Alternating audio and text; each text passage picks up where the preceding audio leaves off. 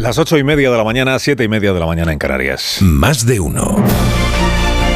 Alsina en Onda Cero. Dirección de sonido, Fran Montes.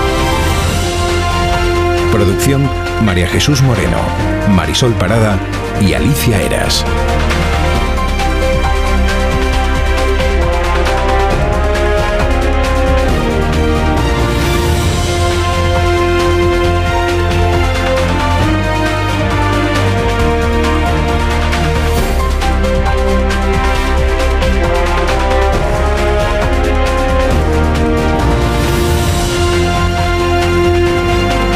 Desde las 6 de la mañana les estamos acompañando, lo haremos hasta las eh, 12 y 20 minutos, en edición local hasta las 12 de la tarde, si usted quiere, pues el rato que le venga bien. Aquí estamos para irle contando cosas, contando cosas. Por ejemplo, que sale Putin con las manos en alto en varias primeras páginas de los diarios hoy, no porque le hayan detenido, es un poco al revés. Occidente lleva casi dos años ya intentando detener el avance de Putin en Ucrania, la apropiación indebida de territorio ucraniano, sin conseguir echar a los rusos. Las manos en alto, pues es un gesto muy putiniano, ¿no? De a mí que me registren. De, dice Putin, oye, si Zelensky es como el Tercer Reich, ¿qué culpa tendré yo de estar intentando desnazificar Ucrania? La Unión Europea ayer le dio a Ucrania la buena noticia de que acepta iniciar la negociación para una futura adhesión y hoy le va a dar la mala noticia de que Hungría veta los 50.000 millones de euros de nueva ayuda. ¿no? Putin presume de que el apoyo a Kiev flaquea, es el título que elige el diario del país. Putin enfría el final de la invasión de Ucrania, es el título que elige ABC con una foto de Moscú helado. Y el otro protagonista de la mañana en los diarios es este señor al que en otros tiempos el PSOE gustaba de señalar como un peón de Putin para la desestabilización de Europa. O sea, Carlos Puigdemont, que no tiene intención de poner un pie en España mientras no estén resueltos todos los recursos a la ley de amnistía. Se lo cuenta el diario La Razón. Dice que la reunión con Pedro Sánchez tendrá que ser en el extranjero. Claro, hasta que se terminen de resolver los recursos a la ley de amnistía pueden pasar meses o incluso años. La foto con Sánchez, de Puigdemont, está aceptada por el PSOE desde antes de la investidura, dice el diario El Mundo. Y se hará cuando termine la presidencia española de la Unión. Hombre, sería bonito, presidente, que le diera usted una sorpresa por Reyes a, a su compadre Puigdemont. Me pareciera de repente por sorpresa en el despacho ese que tiene con la urna gigante. Cuenta más cosas el diario El Mundo. Cuenta que en la reunión en Suiza de hace dos semanas participó por videoconferencia Rodríguez Zapatero, al que muchos ven como el verdadero mediador y no el salvadoreño. Y que al señor Galindo, que es el damo de compañía, el salvadoreño, eh, el señor Galindo quiere que en las próximas reuniones se celebren en cada una en un país distinto. Oye, que le gusta viajar, pues le gusta viajar. Diplomático de carrera, pues no puedes normal pues, pues una en un sitio, otra en otra, siempre en lugares donde esté garantizado que a Puigdemont no lo detienen, claro, porque si no, fíjate tú el lío. En el español cuenta Garea que lo que ha aceptado el PSOE es una evaluación continua en varios niveles. O sea que entre reunión mensual y reunión mensual con el salvadoreño presente, lo que va a haber también son contactos entre otras personas y videollamadas. Y que la reunión con Sánchez se quiere dejar para cuando ya esté aplicada la amnistía que va siendo más corto contar lo que no ha aceptado el PSOE que lo que sí ha aceptado el PSOE. La lista es interminable. El Independiente cuenta que la comisión de investigación que el PP creará en el Senado sobre la negociación entre el PSOE y Junts para Cataluña, esta comisión empezará a trabajar en febrero, pero que el señor Galindo no tiene obligación de acudir a esa comisión porque no es español. Bueno, pero aunque no lo sea, véngase Galindo. Véngase que va a ser interesante, ya lo verá. La delegada de Puigdemont en las Cortes, la señora Nogueras, expuso esta semana la lista de jueces a los que ella confía en ver alguna vez sentados en el banquillo. Pérez de los Cobos, els dos, Marchena, Espejel, Lesmes, Llarena, Lamela i tants altres. Informa el diario El País de que el ministro Bolaños llamó a estos jueces para calmar la situación. Igual ellos habrían preferido llamar a Nogueras, pero les llamó a ellos. Luego la información aclara que en realidad solo llamó a tres de los, de los aludidos, los mencionados, que fueron Marchena, Llarena y Lesmes. Llamó el ministro para decirles que pueden estar tranquilos, eh, que el gobierno mm, va a defender la independencia judicial, esperemos que no cambie de opinión, y que les tranquilizó sobre las consecuencias reales del pacto con Junts per Catalunya sobre el lawfare. Nada, que son cosas que se ponen en un papel, pero vosotros ni caso, pues, pues no haberlo puesto, dicen, no haberlo puesto. ¿Y a quién llamó? Pues a, Marchena y Arena Lesmes y por tanto no llamó, por ejemplo, a Espejel, que es la magistrada del Tribunal Constitucional, eh, propuesta por el Partido Popular. y no llamó, por ejemplo, pues a Pérez de los Cobos, que es el expresidente del Tribunal Constitucional. Bueno, a vueltas con el novedoso pacto entre el PSOE y Bildu para facilitar a los de Otegui la alcaldía de Pamplona y la presidencia de la Federación de Municipios de Navarra, el diario El País trae un editorial en el que critica al PP y a Vox por manipular este acuerdo. Le atribuye al acuerdo motivos estrictamente locales. Eh, subraya que Bildu no es parte del gobierno de coalición entre el PSOE y Sumar que no es un socio de gobierno, pero, pero, pero admite el diario El País que el PSOE ha incumplido de nuevo su palabra. Lo que le reprocha no es el, entendimiento, sino la afición electoral a trazar líneas rojas. Entiendo que el problema no sería incumplir los compromisos, sino tener compromisos. Termina con un clásico de nuestro tiempo, que es este que dice que el PSOE ha de hacer pedagogía también sobre este asunto de, de Pedagogía, pues no sé yo si hace falta pedagogía, pues yo creo que todo el mundo entiende perfectamente lo que está pasando. Escribe Ignacio Perón en el diario El País en su tribuna dice, es como mínimo una anomalía democrática, levantar muros a la derecha. No es la primera vez. Ya hubo un pacto del Tinel sin necesidad de que existiera Vox. Ahora toda protesta eh, resulta que es crispación. Todo el que la verbalice resulta que es facha. La izquierda no tiene la patente de la democracia porque la democracia no tiene dueño. Es una tentación, dice Beiro, que debe desactivar la propia izquierda. Se debe desactivar desde dentro de la propia izquierda esta tentación de apropiación de la democracia. Bueno, en el Confidencial reproducen algunas de las cosas que ha escrito en una revista el gurú electoral del PSOE, un señor que se llama Alicia Martín, y al que contrataron para la última campaña de las generales. Y antes había trabajado para Juanma Moreno. Él trabaja pues lo mismo para el PP que para el PSOE que para el que lo contrata.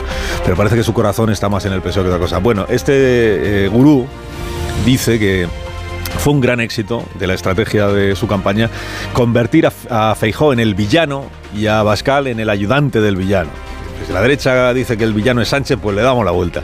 Que fue un gran éxito. O sea, lo importante no es que sean o no sean villanos, sino que lo, sino que lo parezcan y que, claro, Sánchez asumió ahí el papel de superhéroe contra los villanos. Luego la campaña terminó y Sánchez se ha quedado con el, con el personaje. Celebra el gurú haber potenciado también, esto es igual lo más llamativo, haber potenciado en campaña el perfil melómano de nuestro presidente, que gusta mucho de la música indie y que sabe quién es Taylor Swift. Pues sabiendo eso, pues cómo no le vas a votar. Esta es la eh, Óscar Puente, no es verdad que solo sepa dinamitar puentes. El ministro ha llegado a un acuerdo con el gobierno de Valencia, de la comunidad valenciana y de la ciudad de Valencia para la ampliación del puerto no, no, ve que haya razones ecológicas para mantener esa obra parada. Lo ha estado durante años. ¿no? Claro, hay una parte del gobierno de coalición que se llama Compromís, es decir, Sumar, que va a llevar al juzgado este asunto sin ánimo alguno, entiéndame, de judicializar la política, porque las cuestiones políticas deben resolverse en el ámbito de la política y bla, bla, bla. Pero vamos, que lo va a denunciar en el juzgado celebra este acuerdo entre administraciones el diario El Español. Dice que los tres responsables del acuerdo sean recién llegados a sus cargos, el señor Puente, el señor Mazón, la alcaldesa de Valencia, es la prueba de que la buena voluntad política puede ayudar a sortear los obstáculos que genera la crispación. ¿Qué más? Que se viene un sábado de pique entre Yolanda y Pablo. Título en el Independiente, demostración de fuerza de Podemos ante Sumar. Los morados tienen el sábado un acto en Madrid y el yolandismo tiene el acto de presentación de Sumar Galicia que es la nueva marca o filial de, Sumar. No sé exactamente qué es Sumar, pero ya tiene también filiales. Informa Ángel Carreño en el Independiente de que Podemos le da gran relevancia a esta quedada madrileña y que ahí podría anunciarse la candidatura a las elecciones europeas o incluso el retorno del hombre. Vuelve él. A lo mejor, a lo mejor Pablo Iglesias, que sería el retorno de quien nunca se fue, en realidad. ¿no? estar ahí como candidato a las europeas. Bueno, eh, Carlos Bollero está entusiasmado con una película, y esto pues siempre hay que sorrearlo, está entusiasmado con la película de JJ Bayona. Dice, todo funciona en ella con perfección, está primorosamente realizada, su estética es poderosa, ni desfallece la narración y todos los intérpretes resultan auténticos. La película es La Sociedad de la Nieve y es la historia de los supervivientes del accidente aéreo en los Andes. Oti en ABC le da tres estrellas sobre cinco aunque su crítica es muy, muy, muy elogiosa. Dice, todo el envoltorio de la película es espectacular, es impresionante, toma caminos arriesgados pero certeros, no entra en juicios ni en prejuicios, está desprovista de cualquier atisbo de carga mezquina o sucia. Ya podrías haberle dado cuatro estrellas, Oti, en lugar de, tres, cuatro y media. Le ha gustado menos la de Golda. Dice que está atascada en discursos y mapas y que es una película tan israelí, tan israelí que no admite contraplano. Le da dos estrellas. Ya ha dicho Rosa Belmonte aquí a las siete y media que cuando Oti da solo dos estrellas a una película es que la película es mala, mala, mala, pero mala.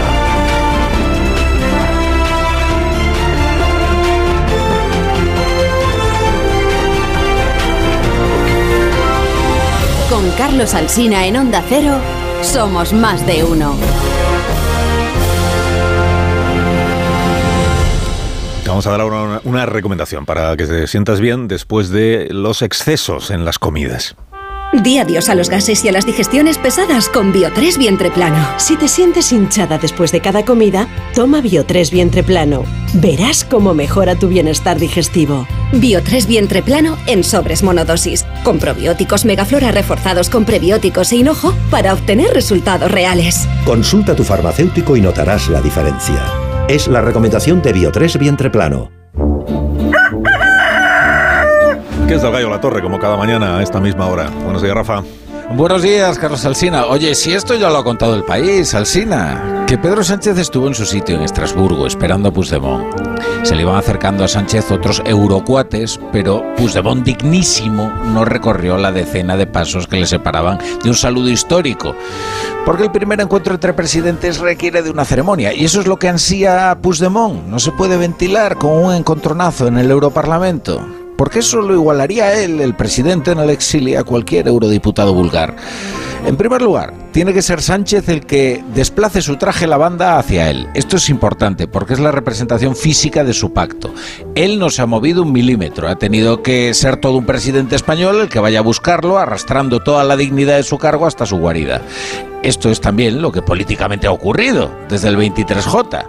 Es de un gran valor simbólico y un nacionalista le da una importancia crucial a lo simbólico, por más que Sánchez ahora nos quiera convencer que Bildu quería Pamplona para poner unos carriles bici. Con todo lo que está ocurriendo, hablamos con tal naturalidad de estas cosas que quizás olvidemos que Puigdemont es un forajido sobre el que pesa una orden de busca y captura dictada por un juez de estos que señala Miriam Nogueras desde la tribuna. Y lo que dice Turul, Jordi Turul, es estrictamente cierto. La reunión entre Sánchez y el forajido ya está pactada. Concluye la torre, concluye. Eh, concluye, sí, claro que está pactada. Y, en realidad Sánchez lo ha confirmado cuando dijo únicamente que todavía no hay fecha. Alsina, que llevamos solo 20 días de legislatura. 20 días. Ay, lo que queda por ver. Te deseamos un viernes estupendo en la torre, también un fin de semana magnífico y gracias por madrugar con nosotros. Es mi trabajo.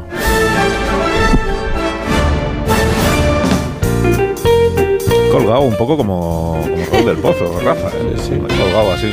¿Qué tal, Marisol? ¿Cómo estás? Muy bien, buenos días. Nos Callahan para estas personas que vienen. Porque Callahan Adaptation tiene más de 50 años de experiencia en la fabricación y diseño del calzado. Descubre lo último en tecnología para caminar con la nueva colección de Callahan que ya está disponible en callahan.es. Los pies de cada persona son diferentes y también es única su forma de caminar. Por eso Callahan se adapta a tus pies aportándote siempre la máxima comodidad. Los Callahan fabricados en España por expertos artesanos a la venta en las mejores zapaterías y en callahan.es. Tecnología, diseño y confort a buen precio. En tertulia esta mañana aquí en la radio en más de uno, Antonio Casado. Buenos días, Antonio. ¿Qué hay? Buenos días. Y más gente, porque también está Casimiro García Badillo. ¿Qué tal? Eh, buenos, días. Casimiro. También ha venido David Jiménez Torres. Buenos días, gracias por venir. ¿Qué tal? Muy buenos días. Muy bien, muchísimas gracias. Somos gente. Eh, sois sí, gente. te ocurre llamarnos gente, por Dios? Bueno, no, pues seréis gente, ¿no? Mientras no diga gentuza. sí, Mientras no nos diga escoria. También podía haber dicho. hombre, no, yo voy a decir escoria, por más que esparza de una definición larguísima de, escoria. Yo, nunca llamaría escoria. Gente sí, pero gente con cariño. Y con, me, gusta más chatarra. También os podría llamar tipos. Han venido unos tipos pues aquí a la tertulia. No, por, por eso no paso, ¿eh? Eso no me Ramón Rubén, buenos días. Mientras no nos llames tertulianos. Eso. bueno, sí, eso es lo que somos. Bueno, pero la categoría más degradante. Bueno, con, tertulios en ese caso. Los tipos que han venido a hablar de cosas esta mañana. Bueno, ¿por dónde queréis empezar? Lo de Sánchez y Puigdemont, que decía ahora la torre, claro, Puigdemont, Puigdemont no quiere ser él el que vaya a decirle qué tal, como Junqueras en el Congreso, a decirle tenemos que hablar, eh, Sánchez, ¿no? Puigdemont quiere que se haga visible lo que todos sabemos que ya hay. O sea, quiere ver al secretario general del Partido Socialista, al que él ha hecho presidente del gobierno, pues reunirse con él en calidad de, eh, claro, en calidad, ni iba a decir de líder de Junts, pero porque tampoco tiene cargo orgánico en Junts por Cataluña, que yo sepa, el señor Puigdemont, es como el, el pope de Junts. Eh, pero quiere ser eh, tratado como presidente en el exilio, que es como le trata el señor Zardán. No, ya lo está consiguiendo. Yo he escuchado a Félix Bolaños hablar con toda naturalidad, como decía Rajo La Torre, hablar con toda la naturalidad de presidente a presidente, de los problemas entre Cataluña y España. Esto lo he oído yo hace unos, hace unos días. Bueno, eh, mira, es esto de Pamplona, pues como lo del encuentro con, con Puigdemont, es un escobazo más dentro del tren de la bruja en el que estamos, ¿no? porque yo no sé por dónde vienen los, los escobazos. ¿no? Mm. Yo espero que salgamos alguna vez de, de esto, el, que el PSOE recupere su capacidad autocrítica y que los españoles pues, reaccionen en, en las urnas.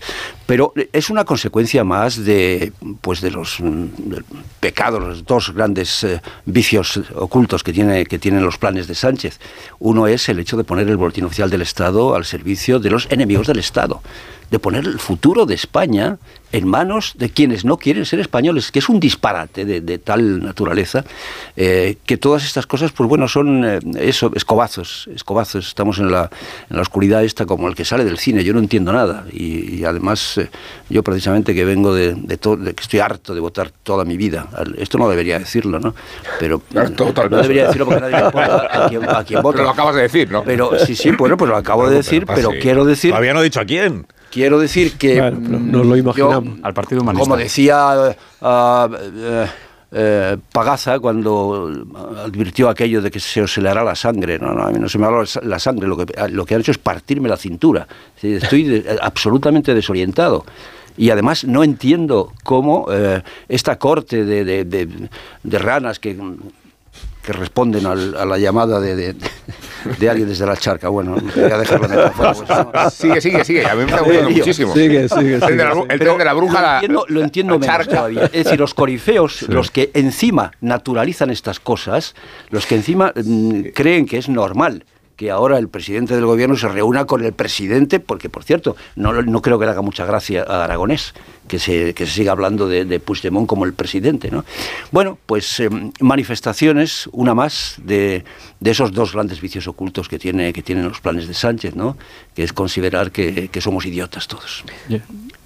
Sí, yo, a ver, creo que el Partido Socialista debería decidir eh, o deja de pactar con lo peor de la democracia española o deja de contarnos milongas sobre sus pactos con lo peor de la democracia española, ¿no? Porque yo entiendo que se acerca la Navidad y eh, lo que importa es la ilusión, ¿no? Pero esto de intentar vendernos o incluso de que haya gente que repita que lo de Pamplona se debe a no sé cuántos carriles bici o a Sí, si hay más árboles o menos árboles, eh, pues, pues, pues, pues francamente yo creo que al menos entre, entre adultos eh, este tipo de, de- de conversación pues no, no debería tener mucha credibilidad. ¿no? Eh, yo la, la foto de Puigdemont... Eh, yo realmente lo que, lo que lo único que le pido ya a Sánchez es que en la foto ha- haga una reverencia. Quiero decir, porque ya que vamos a escenificar la humillación de, de las instituciones de la democracia española ante un fogado de la justicia, pues al menos que visualmente esa humillación quede clara, ¿no? Y no quiero un- una leve inclinación del torso, estoy hablando de una reverencia austrohúngara. O sea, que, que, la, que las mangas del, del- del traje toquen el, el- Suelo. el- el suelo. Y, y si parece que trivializamos sobre un asunto increíblemente serio, y es serio, es porque realmente es difícil tomarse todo el argumentario del Partido Socialista de estos días en serio. Es que las excusas son tan eh, increíbles, son tan imposibles de, de- de- de- otorgarles ninguna eh, credibilidad que, al final uno tiene que tomarse en broma lo que es la degeneración de la, de la democracia española. ¿no? Y, y ya por cerrar, yo, antes comentábamos, eh, Casimiro, antes de empezar la tertulia, que en realidad no hay nada sorprendente de lo que está haciendo el Partido Socialista. Ya sabíamos que el Partido Socialista pacta con Bildu. Ya sabíamos que iba a rehabilitar a Puigdemont, ¿no? Yo creo que la cuestión, la pregunta es, ¿qué hace el votante español con esa información? ¿Qué hace el votante español con la constatación de que esto es el PSOE? Y esto ha sido el PSOE durante cinco años y esto va a seguir siendo durante, como mínimo, cuatro años más, ¿no? Porque el sanchismo se basa en una hipótesis sobre el votante español y sobre lo que el votante español está dispuesto a aceptar. Y esa hipótesis todavía no ha sido refutada. Es decir, la hipótesis básica del sanchismo de lo que sus votantes, sobre todo los votantes del PSOE, están dispuestos a aceptar, por ahora ha sido una apuesta ganadora. La cuestión es qué, qué ocurre con esa apuesta eh, en el futuro. Puede darle tiempo, David. ¿eh? Sí, no ha habido ninguna llamada a las urnas desde, desde que este señor, desde que Sí. Sánchez ha perpetrado su, su alianza más, acordaos que- acordaos que en la campaña electoral. Vamos a ver qué pasa no- en Galicia. Y, No debe tener tan claro el presidente lo del el grado de tolerancia de sus propios votantes, porque acordaos que la campaña electoral Sánchez se revolvía muchísimo cuando eh, llamábamos socios del PSOE a Bildu, a, Esquerra Republicana, incluso al PNV, porque él decía, no, no, no, no, no, no, no. O sea, estos señores yo he pactado algunas cosas en el Congreso, pero no forman parte del gobierno de coalición. De Puigdemont durante la campaña electoral no se le escuchó a Sánchez nada agradable. Sí, yo, yo creo que... la hipótesis de que eh, yo, hablo por mí, yo jamás pensé durante, antes del 23 de julio que Sánchez fuera a prestarse a blanquear a Puigdemont, a rehabilitar a Puigdemont para ser así investido presidente, ni en la noche ni en la noche electoral. No, ni ellos, ni, hasta que le escuché decir somos más, entonces sí. claro, claro. Esa noche cuando ya él sale triunfando después de haber perdido, dices, ha hecho la cuenta. Esto que dice David, por lo menos no nos toma en el pelo. Ayer el presidente seguramente pensó que había estado muy fino en, en la ocurrencia cuando le pregunta a los periodistas, y entonces esto de la reunión con Puigdemont, y entonces dice, yo miro, miren mi agenda que este, que es pública. En mi agenda viene una reunión con el con Per Aragonés el próximo 21. No, si lo que hay que preguntarle a Sánchez es ¿por qué no ha habido todavía una reunión con Puigdemont? Si está Santos Cerdán, que es el número 3 de su partido, hablando con Puigdemont, ¿qué problema tiene el secretario general en hacerlo y en que se vea? es que eso realmente es lo, es lo contradictorio. Quiero decir, si estamos vendiendo, o está vendiendo el Partido Socialista y el Gobierno, que esto es eh, una manera de conseguir superar de una vez el conflicto político en Cataluña, si esto mejora la convivencia democrática, etcétera, etcétera, pues hombre, ¿por qué, no se ha reunido ya con el artífice de todo esto que se llama Puigdemont? Es decir, es un poco, de todas formas, hemos perdido la capacidad de sorpresa. O sea, ya no nos mm. sorprende, ya no nos sorprende nada. O sea, después de lo que ha pasado en Pamplona, pues si dentro de cinco meses resulta que eh, Bildu hace presidente al candidato del Partido Socialista de Euskadi, pues no nos sorprendería nada. Y además él podría decir, yo no, me, yo no mentí en el programa de Alsina, porque yo dije que nunca le apoyaría a los otros, pero ellos me han apoyado a mí, ¿qué le voy a hacer? O sea, ya hemos entrado en esa dinámica en la que es tal la velocidad de barbaridades que ya no te sorprenden. O sea, ahora ya el asunto es, ¿va a ser en enero? ¿Será el 6? ¿Será el 5? Tal. Y un día veremos la foto de, de Puigdemont y de Sánchez en un hotel en Bruselas, eh, eso sí, con cara un poco de serios los dos, eh, y, y será normal. O sea, diremos, ah, mira, pues ya se han reunido. O sea, vamos introduciendo que lo anormal es lo normal y la verdad es que la gente pues se, se va acostumbrando. Eh, vamos a ver, hay una cosa, en la mentira lo que hay que ser es coherente. Eh, y, por ejemplo, con lo, de, con lo que ha sucedido en Pamplona, yo ya me quejo de la incoherencia. No se puede decir a la vez que este es un asunto local, que es que había muchos años ya, cinco años sin presupuestos en Pamplona y que esto no podía ser, los ciudadanos de Pamplona, hombre, alguna responsabilidad tendrá el Partido Socialista en Pamplona que nunca le ha echado una mano a la alcaldesa. O sea, esto es como si alguien se está ahogando y en lugar de tirarle el salvavidas, le metes la cabeza para adentro y, hombre, haber aprendido a nada antes de tirarse al agua.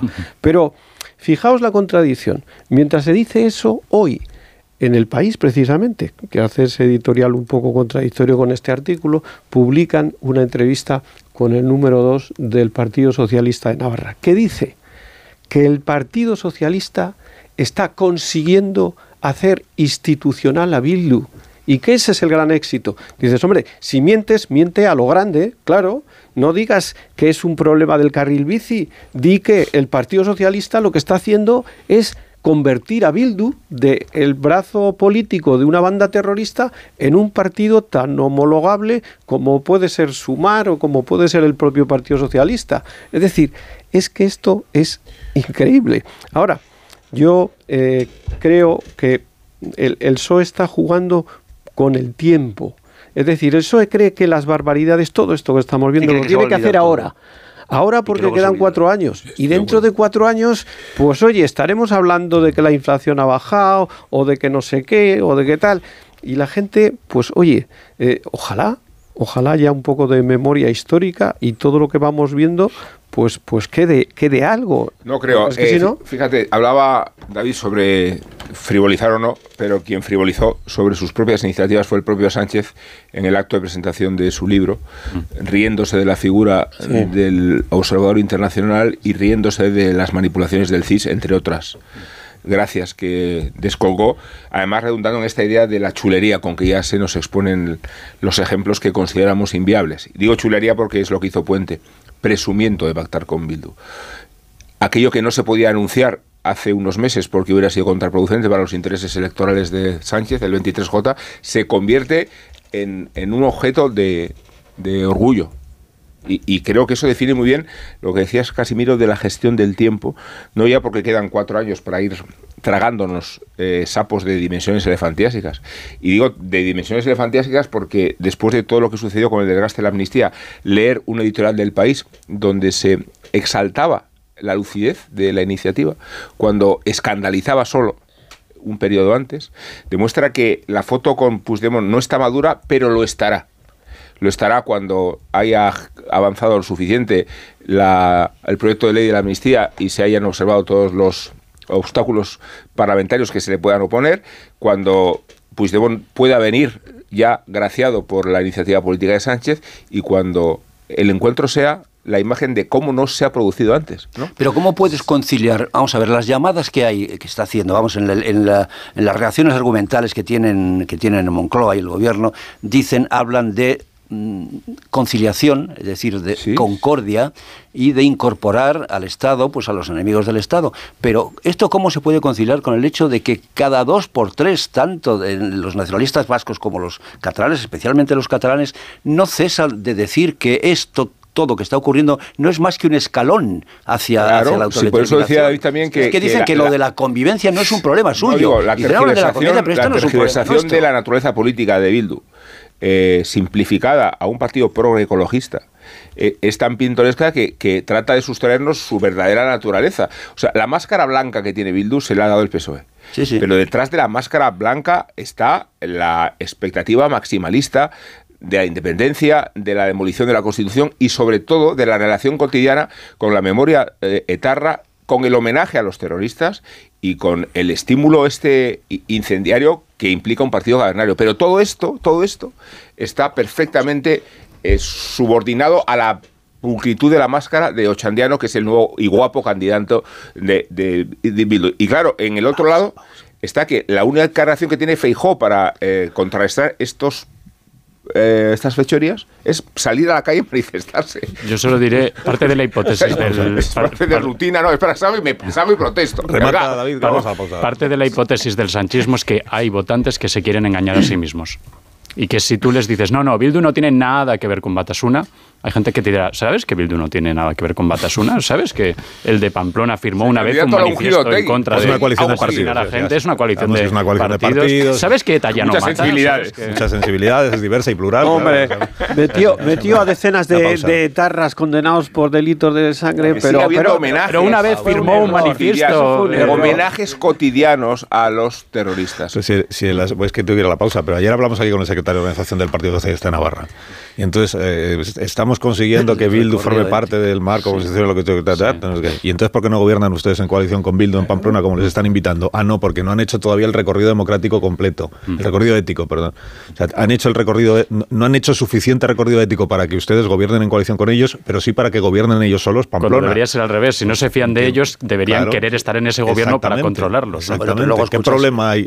yo creo que ya hay que empezar a hacer todas las preguntas al revés. Luego escuchas a Víctor Puente, este, a La pregunta no es por qué el PSN apoya a Bildu en la alcaldía de sino por qué no gobierna en coalición con Bildu. La pregunta no es por qué Sánchez no se ha reunido, es por qué no se ha, por qué no se ha visto todavía, como pusimos, no cuándo se va a ver. ¿no? hay que preguntarle a todo al revés. Un minuto, hacemos una pausa, recibimos a Raúl del Pozo, luego nos visita el defensor del pueblo, así que ir preparando eh, las, cuestiones el que necesita defensa de, ahora mismo. A ver, ahora comentamos.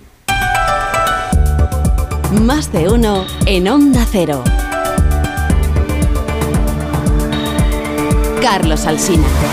Más de uno en Onda Cero.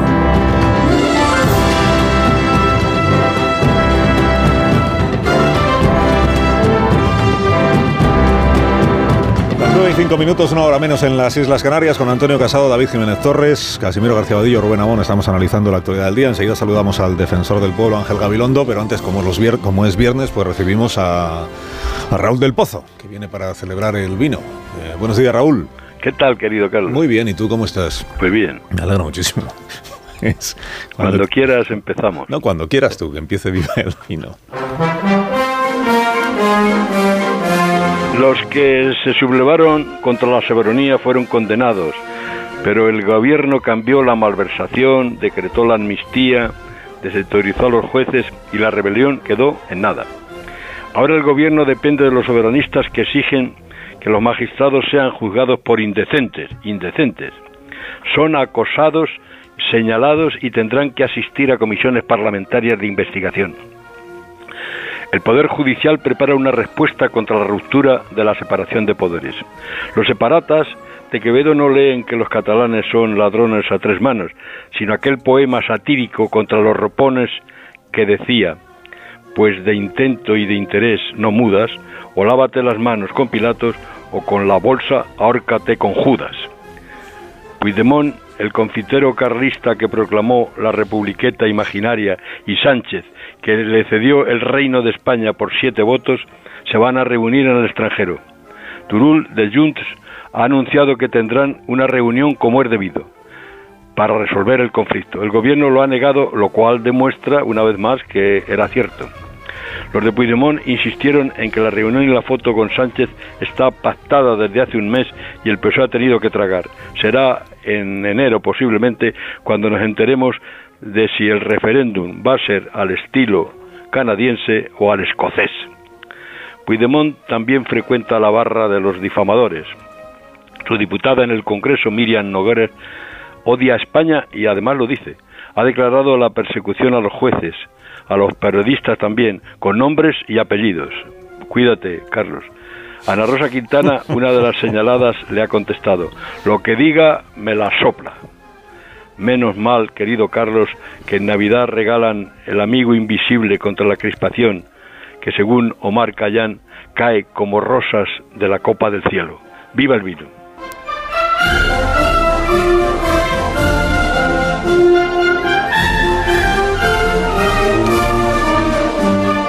Sepas que a mí si me señalan diré que es culpa tuya todo lo que yo digo. No, oye, nada que aunque no aunque no te gusta que revelemos cosas de tu intimidad eh, hoy nos veremos ¿eh? Eso espero sí. Que tengas buen día y un, buen fin de semana. un abrazo querido Carlos. adiós adiós, adiós. Va, va, a colgar ya ha colgado ya colgado. Colga mejor bueno, que vamos entonces a hablar de otros asuntos, con vuestro permiso. Eh, Ángel Gabilondo, defensor del pueblo, buenos días. Buenos días. Y gracias por acompañarnos esta mañana. Gracias por la invitación. Bueno, han pasado eh, un mes y medio desde que el defensor del pueblo presentó este documento que tenemos aquí encima de la mesa, que es el informe sobre los abusos eh, en la Iglesia Católica. En este mes y medio, la respuesta que ha tenido el informe, la que usted ha percibido en la propia Iglesia Católica, en las administraciones públicas que están directamente concernidas por lo que aquí se recomienda, se dice, o del conjunto de la sociedad española, ¿la respuesta es la que usted esperaba en esos ámbitos? ¿Ha habido algo que le haya eh, sorprendido, para bien o para mal? Bueno, yo más bien he procurado no prefigurar qué respuesta iba a tener el informe. No, no si se hacen es el informe el que quería ser una respuesta a las víctimas. Y lo que me importa fundamentalmente es qué han significado para las víctimas. Yo creo que las víctimas se han sentido reconocidas, acogidas y que abren puertas de esperanza para que eh, la justicia y la verdad y, verdaderamente el hecho de que no haya repetición, ¿no? Eh, pues se cumplan. Por lo demás, no quiero eludir la pregunta, pues ha sido también una, una respuesta pues desigual, pero en general muy, muy acogedora, porque esto es un informe. Y como se trata de un informe, pues lo que da es espacios para que se adopten decisiones donde corresponde. Es un informe dirigido al Parlamento y dirigido al Gobierno, que son los que tienen que adoptar las medidas. Nosotros lo que hacemos es recomendaciones, o proponer argumentos, señalar qué alcance tiene la, la historia. ¿no? Por parte de la Iglesia, pues también ha sido un poco desigual. desigual. La Iglesia es muy plural y muy amplia, si no es solo la conferencia episcopal. Incluso dentro de la conferencia episcopal, pues también hay respuestas desiguales. luego la Confederación de Religiosos de Enseñanza y de religiosos de España pues han hecho una respuesta muy positiva, han asumido, han pedido perdón, han dicho, bueno, incluso nos da vergüenza lo que ha ocurrido, pero no va a ocurrir más. Y el, el propio anuncio de, de su santidad, pues del Papa, ha, dicho que encuentra un informe eh, adecuado, están preocupados más por el debate de las cifras, ¿no? Pero, pero en general la sociedad española ha entendido que esto era necesario. De hecho, la encuesta que, que nosotros realizamos, el 72% considera que el abuso sexual infantil no, no es dentro del general. Eh, es un problema grande en España y el 24% señala que es un problema también grave. Entonces hay un noventa y tantos por ciento de la sociedad española que es consciente de que el abuso sexual infantil es muy importante y un setenta y tantos por ciento que dice que no se está haciendo lo que se debe. Bueno, esto ya sé que no responde tajantemente, pero yo estoy muy satisfecho de la respuesta, porque también ha sido serena, serena. Cada uno ha dicho lo que buenamente cree, lo que como buenamente lo ve. ¿Y ahora qué me importa? ¿Qué nos importa? Pues que esto tiene que ir al Parlamento. Y en el Parlamento tiene que haber un debate, según pone la proposición de ley, entre los grupos parlamentarios. Y en ese debate es el que yo tendré que asistir y debatir con ellos. Pues lo que me importa es que se asuma lo que ocurre y que se adopten medidas, y nosotros hemos recomendado medidas pero no somos ni jueces ni somos legisladores y proponemos. Y ahí es, hasta que no se haga ese debate, pues eh, también tengo la prudencia de, hacer una valoración de cuál es la respuesta. Para mí la respuesta que quiero es la respuesta de que se adopten las medidas que hemos propuesto, o algo similar, o lo que crean. En el, bueno, el informe todo que tiene el, hay una versión que es resumida para los oyentes que no tengan mucho tiempo, son 70 páginas, 30 eh, en español, 30 en inglés, pero luego está el informe completo que es el que, el que recoge no solo todas las tripas de la encuesta, de la que ahora hablaremos si usted quiere, eh, sino los eh, algunos pasajes de los testimonios que han prestado las casi 400 personas que han hablado directamente con, con los profesionales del defensor del pueblo, Esos, que son testimonios eh, desgarradores. y, son testimonios de personas que han pasado, eh, han crecido, que, que, han pasado muchos años ya desde que sufrieron los abusos, porque hay un proceso ahí de de maduración y de asunción de lo que ocurrió, que no, en, todas las personas es igual y que hace que muchas veces se decidan a hablar o sean capaces de, comunicar lo que les pasó muchos años después de que ocurriera. por eso se produjo el debate este sobre cuántos años deben pasar antes de que se den por prescritos los hechos y hubo una reforma legal el, año pasado, en la, legislatura pasada, que ha ido en esa dirección, yo creo que una dirección muy, muy positiva. Eh, esos testimonios, usted, ha asistido personalmente a alguno de esos testimonios? ¿Ha tenido oportunidad de, escuchar directamente a, algunas de estas personas? Yo he escuchado a algunas de estas personas, pero yo no he compuesto, no he formado parte del mm. grupo de entrevistadores. Hemos hecho una unidad de atención a las víctimas, unidad específica que hemos contratado, seleccionado con un cuidado extraordinario para psicólogos, personas especialistas en, eh, en, asuntos que tienen que ver con el trabajo social, con la atención a las personas, que llevan muchos años entrevistando víctimas, ¿no? médicos especialistas también en eso. Y yo creo que este es el modo de atenderles. Porque yo, sinceramente, cuando oigo y alguno ha venido a mi despacho a contarme, pues me, me desmorono un poco. O sea, te dan ganas de llorar. Y entonces, pero así no resolvemos nada, quiero decir. Así empatizamos, pero así no, no afrontamos. Y tiene que ser gente que tiene oficio para hacer eso y que además eh, sabe ir un poco en una dirección, acoger con mucha hospitalidad y también proponer, no es terapia lo que hacemos, tenemos que recibir testimonios. Y esos testimonios son verdaderamente desgarradores, sí, sí lo son, lo son sin duda alguna. Y además porque ha sido devastador para la vida de ellos, ¿eh? devastador. Que no eres un chavalillo, porque aunque vengan con 70 años, cuando vienen y hacen una entrevista, sale el niño que hay en ellos, el, el, niño dolido que hay en ellos. Han vivido toda la vida con eso. Además, en un contexto muy especial. Muchas veces cuando son en el contexto de la iglesia, que es un contexto que esperas es ¿no? ejemplarizador y que lo que esperas es lo mejor, mm. que es para ti, no sé, la, enseñación máxima del espíritu. Y, te ocurre eso, pues algunos pues, se han quedado muy mal, ¿eh? Muy mal. Y porque eso también lo utiliza eh, quien abusa. al final, quien abusa. Es una relación de poder. Aquí estuvo eh, Miquel Hurtado mm, la mañana, eso fue la, la temporada pasada o la anterior, hablando de, de su propia historia.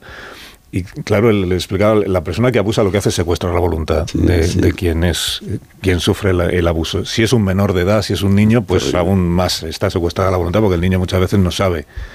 Bueno, muchas veces no sabe si lo que le está pasando es normal, no es normal, si le pasa a los demás. No sabe si le están queriendo, Exactamente. No, sabe a quién ir, no sabe si es culpa suya, porque una cosa que tienen las víctimas es que enseguida se culpabilizan pues no me resistí o no supe o no defendí o no y, viven toda la vida con una culpa o sea cuando son víctimas ¿eh? y, lo que decía usted que cuando cuando esa persona además tiene la eh, supuesta autoridad moral de ser el, profesor en, el colegio o el, religioso o el, cura de la parroquia al que la madre con el que la madre tiene una enorme confianza pues el, el crío entiende que esa persona pues hace siempre lo mejor pensando en él y es justamente y luego la, vida, los avatares de la vida de ellos cuando los ves pues han sido muy malos muchas veces. Algunos se reponen, o sea, es que tampoco sabe el tipo de reacciones. Dos hermanos abusados, pues uno se suicida y el otro pues, se repone. No acaba, eh, cada uno ha seguido un camino, pero en general eh, para todos ha sido devastador. Está en tratamiento psicológico o, y luego hay otro daño que también hay que hablar de él, que es el daño espiritual. Y el daño espiritual no es solo un daño para su fe, que para muchos lo es, para sus creencias también en sí mismos y en la vida. Es decir, es que pierden la confianza en, la vida. ¿no? Y claro, esto también es importante, muy importante. Claro, algunos también quieren seguir creyendo. Hay gente que viene y dice, es que yo quiero creer y, pide la reparación para poder seguir creyendo. O sea que no es, no es un debate entre creyentes y no creyentes esto. Este asunto no es de va de quiénes son creyentes y quiénes no son. Este es un asunto de otra complejidad y que a todos los que les ha ocurrido les ha producido, ya digo, un trastorno enorme y que lo que piden es, cada uno pide una cosa distinta, o sea que piden desde luego que se repare eso de mil maneras. Para reconciliarse, algunos les quieren también encontrarse con el abusador, otros no. Algunos han preferido ir a un bufete de abogados o prefieren ir directamente a la Iglesia Católica o, otros han venido al defensor del pueblo.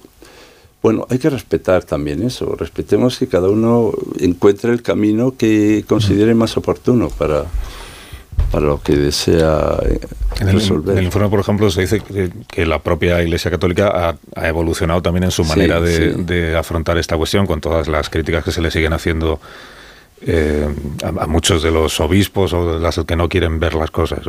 Y ahora hablaremos de lo de la encuesta y de, la polémica sobre el dato. Pero que dentro de la propia Iglesia Católica tradicionalmente lo que se veía en un, cuando había algún caso de abusos sexuales a un crío por parte de un religioso, lo que se veía era el pecado del religioso que está abusando del menor. Y ahora, afortunadamente, lo que se va viendo es el daño que se le está ocasionando a esa persona que es la víctima de los abusos. Poner el foco sobre el daño a la víctima y no sobre el comportamiento pecaminoso de ese sacerdote al que entonces lo que conviene es apartar de la parroquia, enviarle a un, a un lugar de retiro para que a ver si conseguimos que se... Que sí, más como un delito que como un pecado. Como un, pecado, como un delito. ¿no? Pero no será exactamente así, pero pasaba un poco eso, ¿no? Pero había respuestas dilatorias y respuestas insuficientes, ha habido y también malas prácticas, porque había la costumbre más bien cuando se conocía esto, pues de preservar el escándalo moviéndolo de sitio, es decir, que eran eh, actuaciones, pues prácticas que no eran buenas prácticas. Y, la idea del escándalo, que es una idea que, fundamental en este asunto, pues la Iglesia vela mucho por, por, el cuidado del escándalo, que es el mal de los males, porque lo es, no es ninguna hipocresía, es que para ellos lo es. Lo que pasa es que ahora ya van comprendiendo que es mayor el escándalo de no asumir las cosas o de tratar de mantenerlas ocultas que el afrontarlo. Ese sí que es el escándalo de los escándalos. Y creo que se ha producido efectivamente una modificación. Tienen más fuerza para eh, hacer políticas de prevención que para abrir y, y, enfrentarse a lo sucedido, ¿no? Pero es verdad que el Papa en 2023 hizo un motu propio, vos estis luz mundi, vos sois la luz del mundo, perdón por los latinajos, pero es así. Para uno que lo sabe utilizar. Celebramos que los diga bien. Así, así se titula. Es que así se titula. Para uno que los utiliza con criterio, solo faltaba. Así, así se titula. Pues eh, más bien eh, pone mucho el acento en las víctimas y, y, a partir de eso, incluso ya en los últimos años, ha habido una evolución en muchos sectores dentro de la propia iglesia, es decir, esto hay que afrontarlo, esto es que, es que ya no se puede, la propia sociedad española, ¿no? La, la, las propias víctimas, es una presencia y una tan fuerte de, de, la dimensión casi ética de los ciudadanos, no es un asunto solo de gente creyente, que, que ya no hay manera de, de, que esto pueda no afrontarse. Entonces yo le pido también al, gobierno, le pido a, al Parlamento, pues que en el modo en que estimen ellos, nosotros no somos más que defensores del pueblo, no, queremos meternos a hacer lo que no nos corresponde hacer, pero que se afronte esto en serio y yo estoy seguro que se hará. El cardenal Omeya se, enfa se enfadó, se disgustó porque los medios de comunicación eh, creo que el primero fue el diario El País, se ha, hecho, se ha, hecho, una encuesta y los datos de la encuesta están aquí recogidos en el informe. La encuesta no dice que haya 440.000 o haya habido 440.000 víctimas de abusos sexuales en la Iglesia. Lo que dice es que un uno y pico por ciento de la población española, según la encuesta, eh, dice haber sufrido abusos sexuales en la iglesia. El, uno, pico, el, el uno, el uno, quiero precisar solo sí. una cosa, no está bien dicho, no, y menos, no, no, tengo nada que corregir, pero el 1 y uno con 1% es que han, han sabido, sentido, sufrido abusos en el ámbito de la Iglesia Católica. Digo en el ámbito porque aquí nos pusieron el encargo, era en el ámbito. Yo como soy de metafísico me, me puse venga a dar vueltas que era el ámbito, pero bueno, allí estuve con el ámbito. Pues y en, estos son, el uno con uno es pues también profesores del colegio que no son religiosos uh -huh. o personas que es, les llevan, eh, llevan actividades extraescolares, que llevan deportes, etcétera. En ese contexto el uno con uno. Uh -huh. El que habían sido directamente abusados por un religioso, un sacerdote, el 0,6%. Esto es lo que dice la encuesta, y una encuesta seria hecha por una empresa seria. Uh -huh y rigurosa a la que yo respeto Digo, mucho. Que luego los, le, Ahora, creo que el primero fue el diario El País y, y, los medios de comunicación, pero hace algo que hacemos todo el tiempo claro, los medios claro, de comunicación, que es del porcentaje de la población. Si la sí. población son 38 millones de españoles adultos, pues de ahí salen los 440.000. Entonces el al cardenal pues le pareció que, que no estaba bien hecho eso, sí. la, la, extrapolación. Bueno, no sé si a usted le sorprendió mucho o poco el, la queja de, de, los obispos. Pero claro, ellos dicen, es que la encuesta no dice que esté probado que haya 440, ya no dice que esté probado que haya 440.000, ni que no puedan ser más de 440.000. Tampoco la encuesta dice sí. que no pueda haber más no, de esos. Esta ¿no? es una encuesta que, que es, de, es, de, prevalencia, ¿no? De prevalencia de, y ver un poco pues, qué circunstancias y qué consecuencias ha tenido para una población menor de 18 años durante un periodo de tiempo. Por eso no es que haya sido esta semana ese número, porque calculan si esto fuera así, pues cuántas personas tendrían, pero esto es a lo largo de muchos años.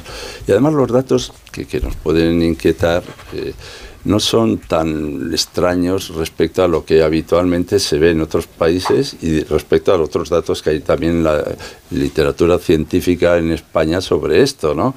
Y, y por eso también hay que decir, y yo lo digo y desde luego lo subrayo, que, que, no es el problema de los números, el que la, la cifra, esto es un, la preocupación por la cifra, mm. que es, es, es, también cada uno, un, uno, uno, si uno ha visto una víctima, uno, ya, ya es suficiente para que pongamos en marcha todo lo que podamos para que eso no ocurra, todo lo que podamos.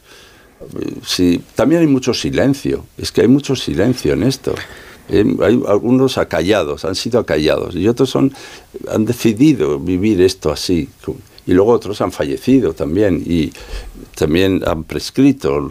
Esto por eso es un, difícil, por eso hay que hacer informes rigurosos, serios, que no sean sesgados ni ideológicamente ni sesgados en ningún otro sentido. Es lo que hemos procurado hacer. Es que fíjate que en la, en la encuesta aporta otro dato porque acabamos de decir cuán- cuán- cuál es el porcentaje de los encuestados que dice haber sufrido abusos en el ámbito de la Iglesia Católica o directamente por parte de un religioso. Hemos hablado del 0,1% y del 1 y pico por ciento. Pero ahora fíjate, el dato de cuántas, eh, qué porcentaje de la población española dice haber sufrido víctimas de abusos, no en un ámbito concreto, sino en, en cualquier sitio, es del 9,92%. O sea, estamos hablando casi del 10% de la población, que no voy a hacer la extrapolación a cuántos ciudadanos serían, para que no se me enfade nadie, pero el 10% de la población española es una enormidad. Sale De- exactamente el 11,7. 11,7.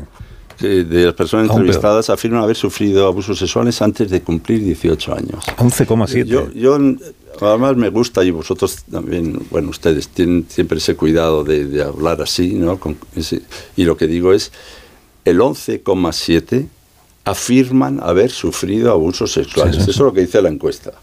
¿eh? Y, y antes de los 18 años. Entonces España, con independencia, ahora no hace falta hablar de la Iglesia, tenemos un problema muy serio con los abusos sexuales infantiles, pero muy serio. Y de ese 11%, el 3,36% son en el ámbito familiar. Entonces yo creo que Sí, sí. es verdad que hay- se ha hecho una ley recientemente. Uno la- de cada tres es en el ámbito familiar.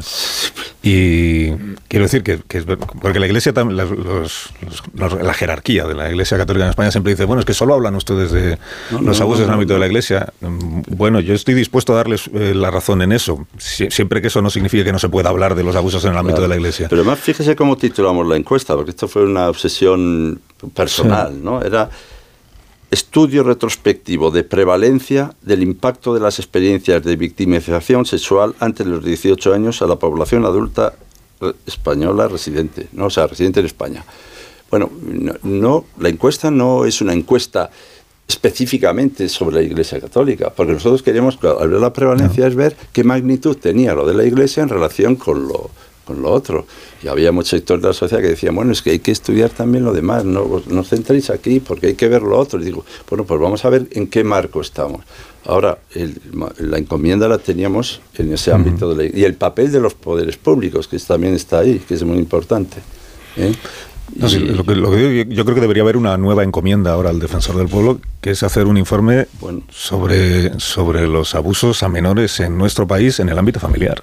Yo creo que hay una cosa Porque hay un fenómeno Carlos. tremendo ahí que... Claro, eso es lo, que, lo que es muy Tremendo. claro, la, lo PIBI, esto que llaman lo PIBI, que a mí no me gustan mucho las siglas, ¿no? pero es que es la Ley de Protección Integral de la Sí. Infancia y la Adolescencia frente a la violencia. Nosotros pedimos que se haga un desarrollo normativo, que se aplican medios para eso, porque tenemos que trabajar seriamente toda la sociedad para abordar esto. ¿eh? para abordar qué es lo que ocurre, cuáles son las causas, cómo podemos evitarlas, eh, a qué obedece eso. Pero es muy preocupante, ¿eh? muy preocupante y muy grave. Porque, porque es, es imposible que haya No, pero no sé si- tres millones de personas que hayan ¿Sabe- sufrido abusos en la, en la familia en España. Es imposible. ¿Por qué, por qué sabe usted que es imposible? Ahora que se ha y si empezado es a hablar- posible, no deberíamos ahora que se ha empezado a hablar de esto, Sí. ahora que ahora de repente cualquier conversación te sale uno, dos, tres que dice, pues a mí ya me pasó, yo nunca lo he contado, Sí, pero pasa, a mí me sí. pasó eh, eh, o en el colegio o me pasó en casa. ¿Por qué? Porque se ha abierto la conversación con naturalidad de algo que tenemos que abordar con naturalidad. Pero sobre esto ha habido siempre un silencio ahí como... Eso a mí me pasó. eh, Estaba a punto de tutearle, perdóneme. No, no, pues lo puedo hacer, por No, no, no quiero hacerlo porque después vamos a hablar de otro asunto y quiero mantenerlo usted, que igual... Bueno, perfecto. No, eh, es- eso, No, fíjese, eh. pero voy a contar un- una experiencia profesional. El- a, a mí eso me sucedió la primera vez que en un programa de La Brújula hablamos del suicidio y de por qué no se habla en los medios de comunicación del suicidio. Y, aparte, y, y al- el día siguiente y los días siguientes iba a decir que toda persona con la que tuve una conversación, no diré toda para no parecer exagerado, pero rara fue la persona que hablando de... Te decía, por cierto, sobre esto que hablasteis el otro día del suicidio, eh, yo tuve una experiencia directa, o un familiar, o un amigo, o, o conozco de alguien. Y entonces dice, "Jo, pues, pues es verdad entonces que el fenómeno está mucho más extendido. El dato que habíamos dado era el de, de 10 personas se suicidan cada día en España. Y nos parecía una enormidad. Decíamos, ¿cómo es posible que eso suceda? El dato estará mal. Pues, pues dices, no, debe de estar tan mal cuando la, la reacción que percibes es que efectivamente todo el mundo conoce a alguien al que le ha pasado algo. Y todo el mundo ha pensado alguna vez en algo similar. Y lo que habría que ver no solo los que se han suicidado, sino quienes han jugado con esa idea. No digamos, por ejemplo, gente que está en prisión, que son porcentajes que tenemos de que juegan con esa posibilidad. ¿no? Y no digamos el problema de los chavales y el suicidio. ¿eh? Pero en fin, nuestra cuestión está traído pero hay que pensar esas cosas. Bueno, he mantenido el usted con Ángel Gabilondo, defensor del pueblo, porque ahora le quiero preguntar si el defensor del pueblo tiene algo que decir sobre la amnistía en, en, España.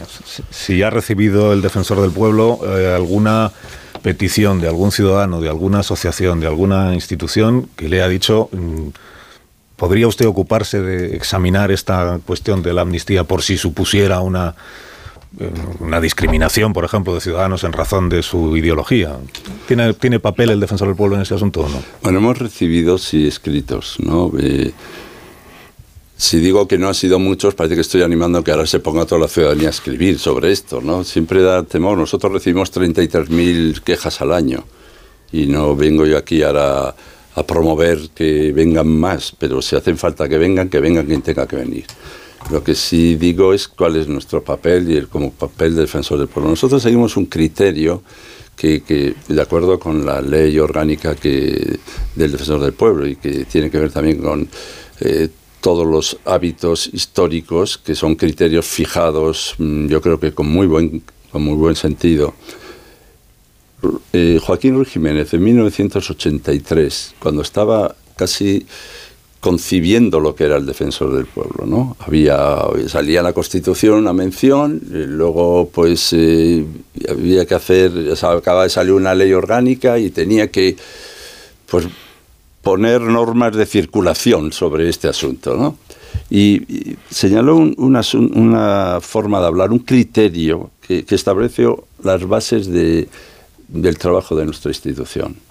Si se me permite, yo prefiero leerlo, son tres líneas, pero luego puedo comentar, no es para eludir el comentario. Dice, la institución trabaja sin interferir en los cauces institucionales por donde deben canalizarse las discrepancias políticas, ni en la órbita legítima de actuación de los poderes que la Constitución regula.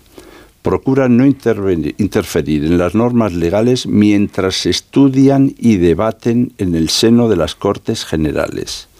Una vez la ley ha sido aprobada, la institución se activará si una vez las leyes están definitivamente aprobadas, pues para analizar y en su caso adoptar las medidas que pueda adoptar.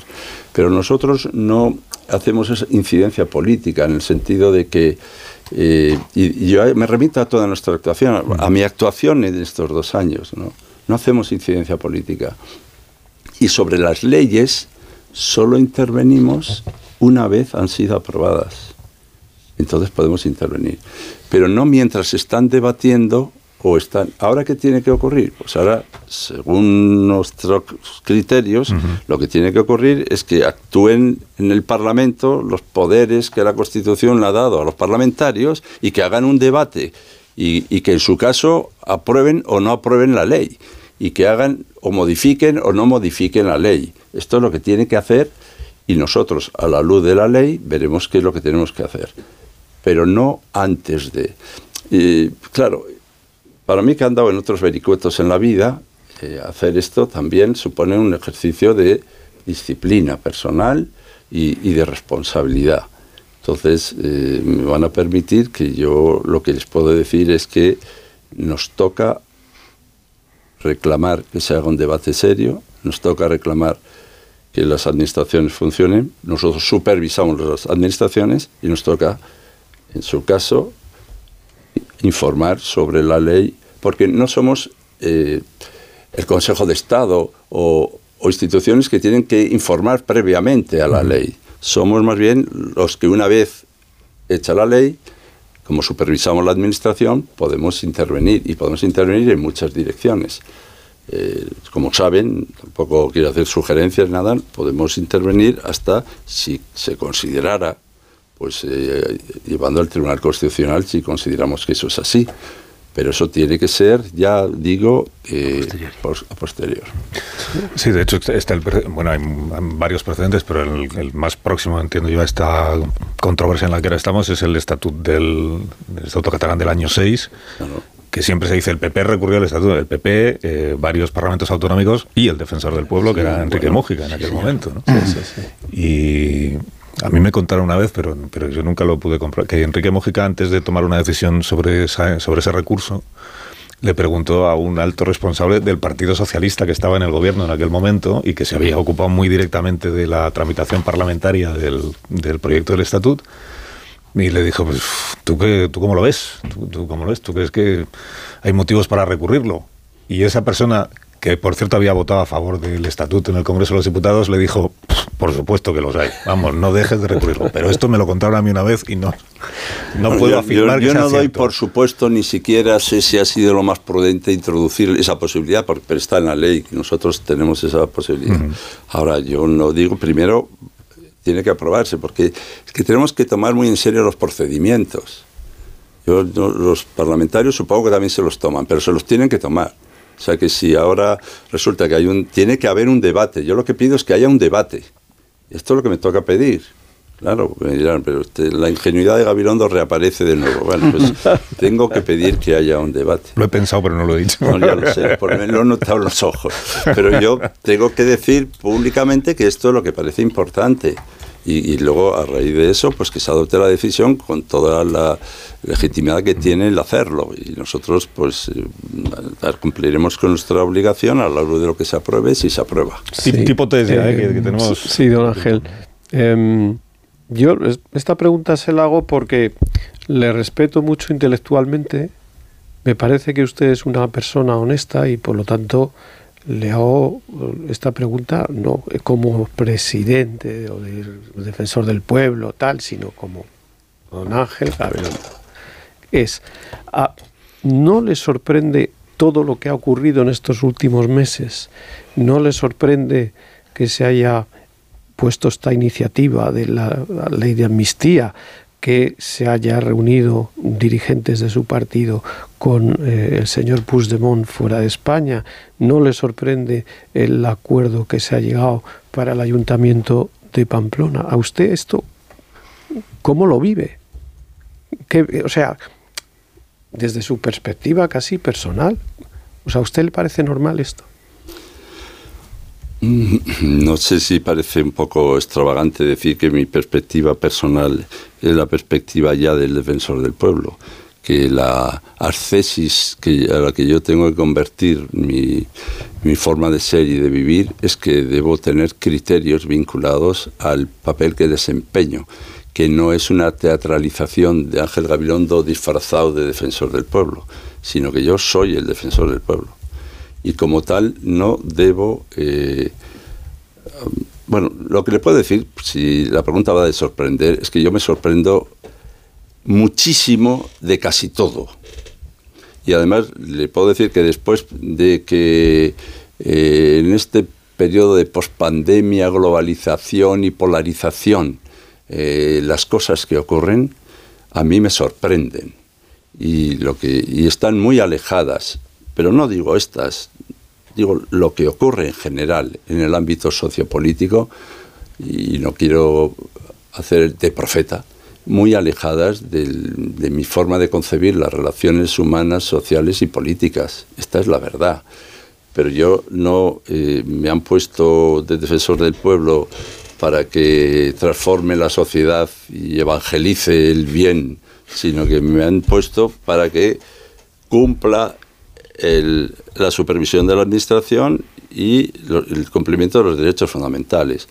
Eh, por eso mm, no tome eh, en fin como una desconsideración porque usted es siempre y lo ha sido ahora también muy amable con Ángel Gabilondo pero es que Ángel Gabilondo ya no es otro que el defensor del pueblo Pues volviendo al- señor Ah, iba a preguntar una cosa, volviendo al defensor del pueblo, que tiene que ver con el informe.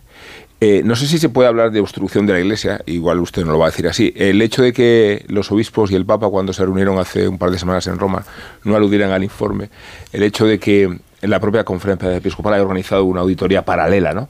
que está por presentarse y cuyos resultados eh, no sé si van a discrepar mucho con el informe que ustedes han realizado, hablan de por lo menos una posición de recelo de la Iglesia, y hablo de la Iglesia institucionalmente, ya sé que, que la Iglesia no tiene que ver necesariamente con el poder religioso, pero hay una suerte de obstrucción o de dificultad o, ha habido una colaboración fluida? de, primeras, eh, yo lo, que sentía era muchas reticencias es la palabra, ¿no? Siempre la palabra obstrucción y me ha dicho además, ya sé que no será la palabra que emplearé este. yo, yo, se notaba en reticencia, no recelos, porque había una hipótesis que corría, que era la hipótesis de que esto era una cosa menor, que no era para tanto, que eran un grupo de personas, eso de las manzanas, ¿no?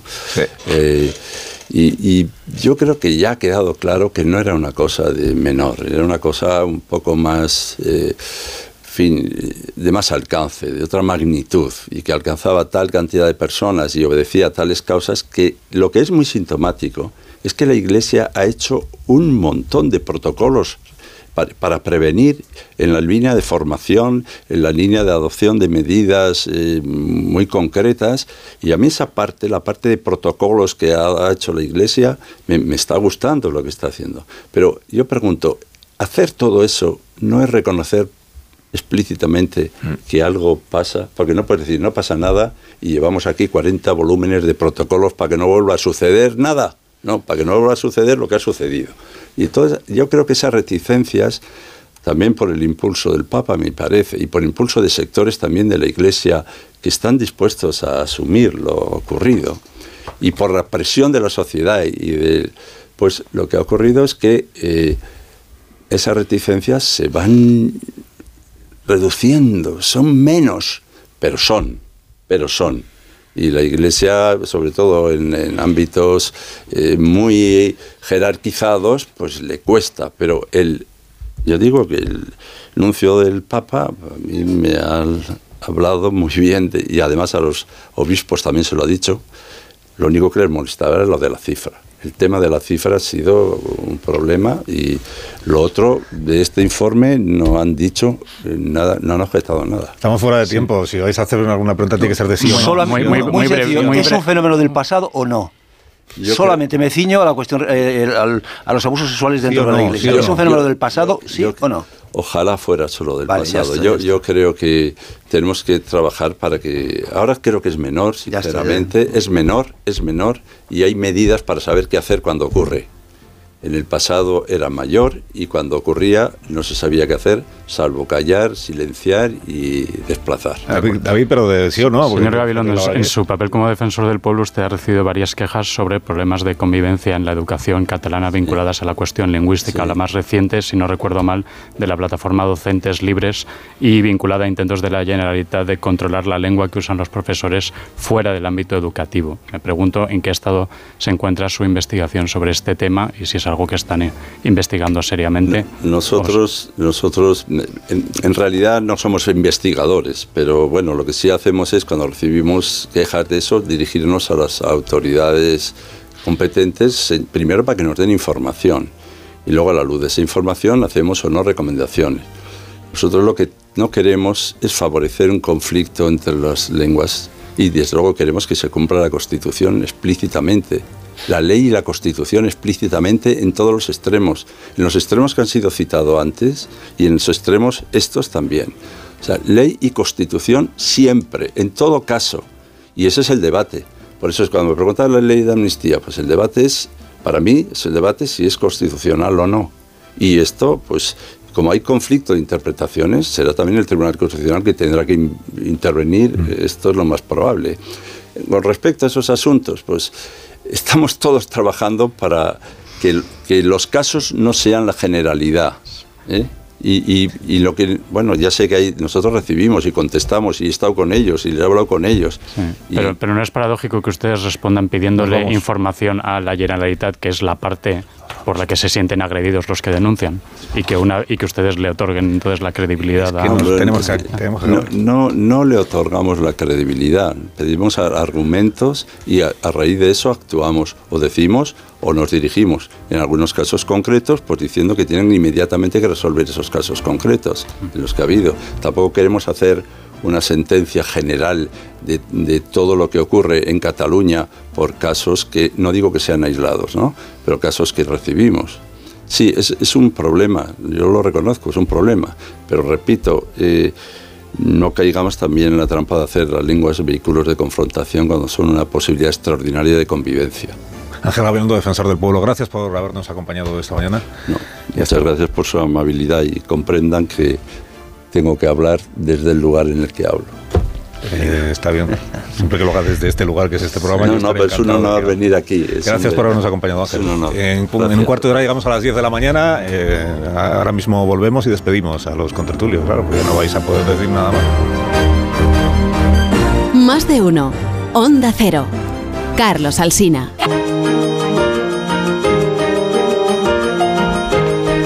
Bueno, pues queda un minuto de, de tertulia.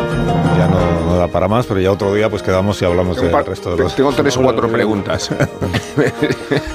Sí, ha sido culpa de quien ha sido culpa, que no quede tiempo Sí, para de, la de los tertulia. tres que preguntaron antes que yo. no te digo. Vamos.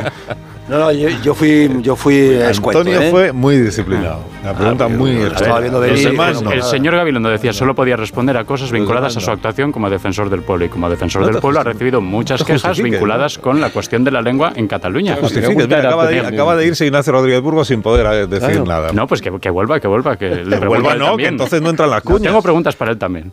Si lo que tienen que entrar en el programa, lo único obligatorio que tiene que entrar, porque es, es lo más importante, lo que la audiencia espera, es la publicidad. Pausa, las se quede David para media, vosotros alguna cosa. Jorge un rato, ¿no? Algunas preguntas, ¿no? Sobre Bueno, David Jorge, a ver lo que le da tiempo hoy a hablar, y él, que él sí que lo lleva ha, mal. ha reventado la escaleta ya. Sí, acabó. sí, sí, has- Se acabó la mañana. Sí, sí, están en los programas locales diciendo, ¿y a qué hora empezaremos hoy? ¿A qué hora empezaremos? El responsable. Este, este pregunta shaming eh, no, no, no estoy muy de acuerdo.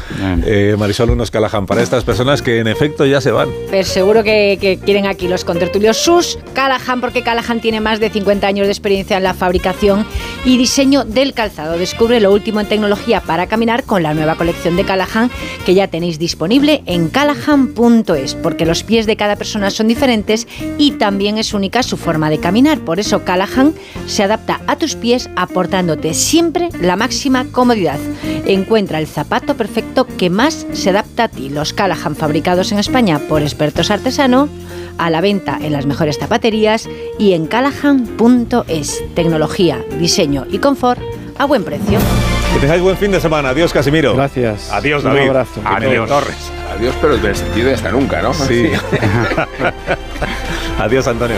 Hasta luego, no te metas líos. Hasta las 11, Amón, que hay cultureta. Sí. Vais a hablar de una película, ¿no? De anatomía Sí, de, de una caída. De una caída. de una caída. No habléis de películas que no he visto. No, me ha pasado algo. Sí, además